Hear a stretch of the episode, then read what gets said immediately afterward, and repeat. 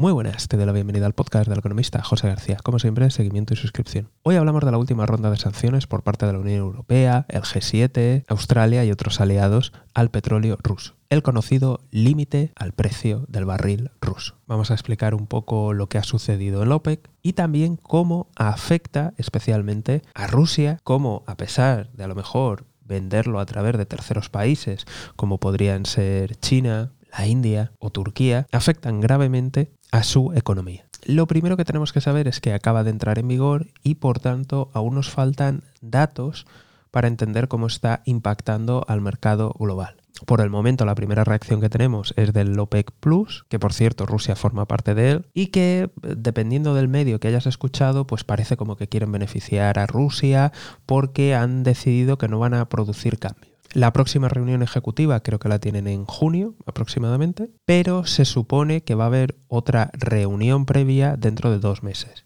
con lo cual podría haber cambios en la producción dentro de dos meses. Sé que mucha gente eh, les está criticando por la postura que han tomado, pero tenemos que entender sus intereses y su punto de vista. Y creo que no están mirando tanto a Rusia como a simplemente a su propio bolsillo. Me refiero hicieron una reducción en la producción, algo que ya te conté en versión extendida hace unos podcasts, y después de este movimiento nos ha producido una gran subida en los precios. Incluso han ido bajando. ¿Por qué? Porque están viendo señales de debilitamiento en la economía global. Estados Unidos está subiendo tipos y se está ralentizando su crecimiento la Unión Europea se ha visto afectada por la subida de precios y también está subiendo tipos. Y por si fuera poco, estamos viendo que en China continúa la política del cero COVID. Ahora además tenemos protestas y también está un poco gripando la economía. De tal forma que tenemos las tres áreas económicas más fuertes del mundo debilitándose y las señales nos llevan a pensar que vamos a una posible recesión mundial. Y esto es muy preocupante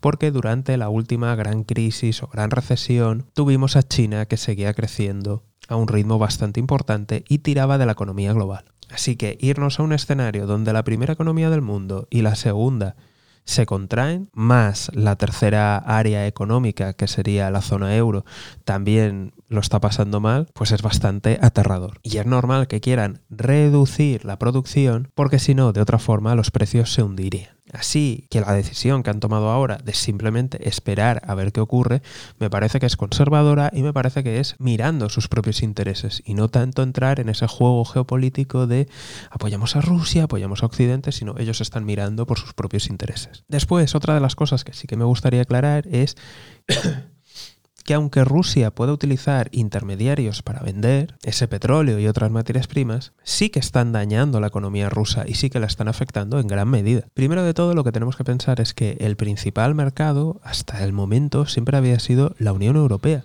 y una gran parte del gas y del petróleo venía por gasoductos. Y esta es la forma más barata, más económica de vender estas materias primas. De tal forma que si ese mercado se cae, la alternativa para venderlo a través de otros gasoductos y oleoductos es prácticamente nula, ya que las conexiones que existen entre Rusia y China son una fracción de todas las conexiones que existen entre Rusia y la Unión Europea. De tal forma que solo con este efecto hace que una parte de la producción simple y llanamente no se pueda enviar, y ya sé lo que me vais a decir aquí algunos, pero bueno, la puede enviar por barco, ya, pero eso es mucho más caro mucho más costoso. Y eso en el caso de que se pueda. Porque en el caso del gas tienes que convertirlo en líquido y eso requiere de unas instalaciones y de un proceso. Y evidentemente de un coste. Luego, por otro lado, también tenemos que tener en cuenta dónde están esos yacimientos. Ya que para Rusia ha sido muy cómodo conectar esos yacimientos con Europa, ahora habría que conectarlos con China, con la India, que no hay frontera directa, y por supuesto con sus propios puertos para ser procesado y enviado. De tal forma que para cambiar toda esa estructura va a costar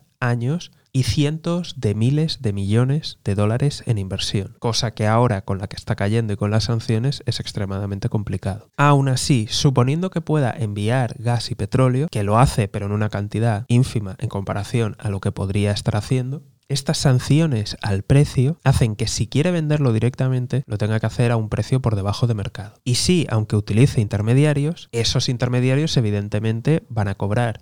Y esos intermediarios no son hermanitas ni almas de la caridad. Así que por tanto, al final acaba produciendo un grave perjuicio a las cuentas del Kremlin. Y por tanto, no es que sean eficaces, es que son extremadamente eficaces, ya que una buena parte de los ingresos de parte del gobierno ruso viene por parte de las materias primas. Así que sí, evidentemente habrá formas en que van a cortocircuitar esas sanciones, pero evidentemente ya le hace el daño. Le hace el daño de que no tiene los depósitos conectados, ni a los consumidores, ni a sus puertos, y tiene que rehacer estructuras. Le hace daño en que tiene que añadir un proceso y tiene que enviarlo por medios que son más costosos y le hace daño porque encima tiene que añadir otra capa más de intermediarios para intentar colocar esas materias primas. Así que sí, lamento decepcionar a algún Rusia fan, pero sí, son muy efectivas y hacen mucho daño a Rusia. Ya sabéis que si queréis que hable de algún concepto más económico o de alguna duda más que tengáis, podéis mandar mensajes a través de la página web. Desde aquí, como siempre, estaremos muy atentos y si no te quieres perder nada, seguimiento y suscripción.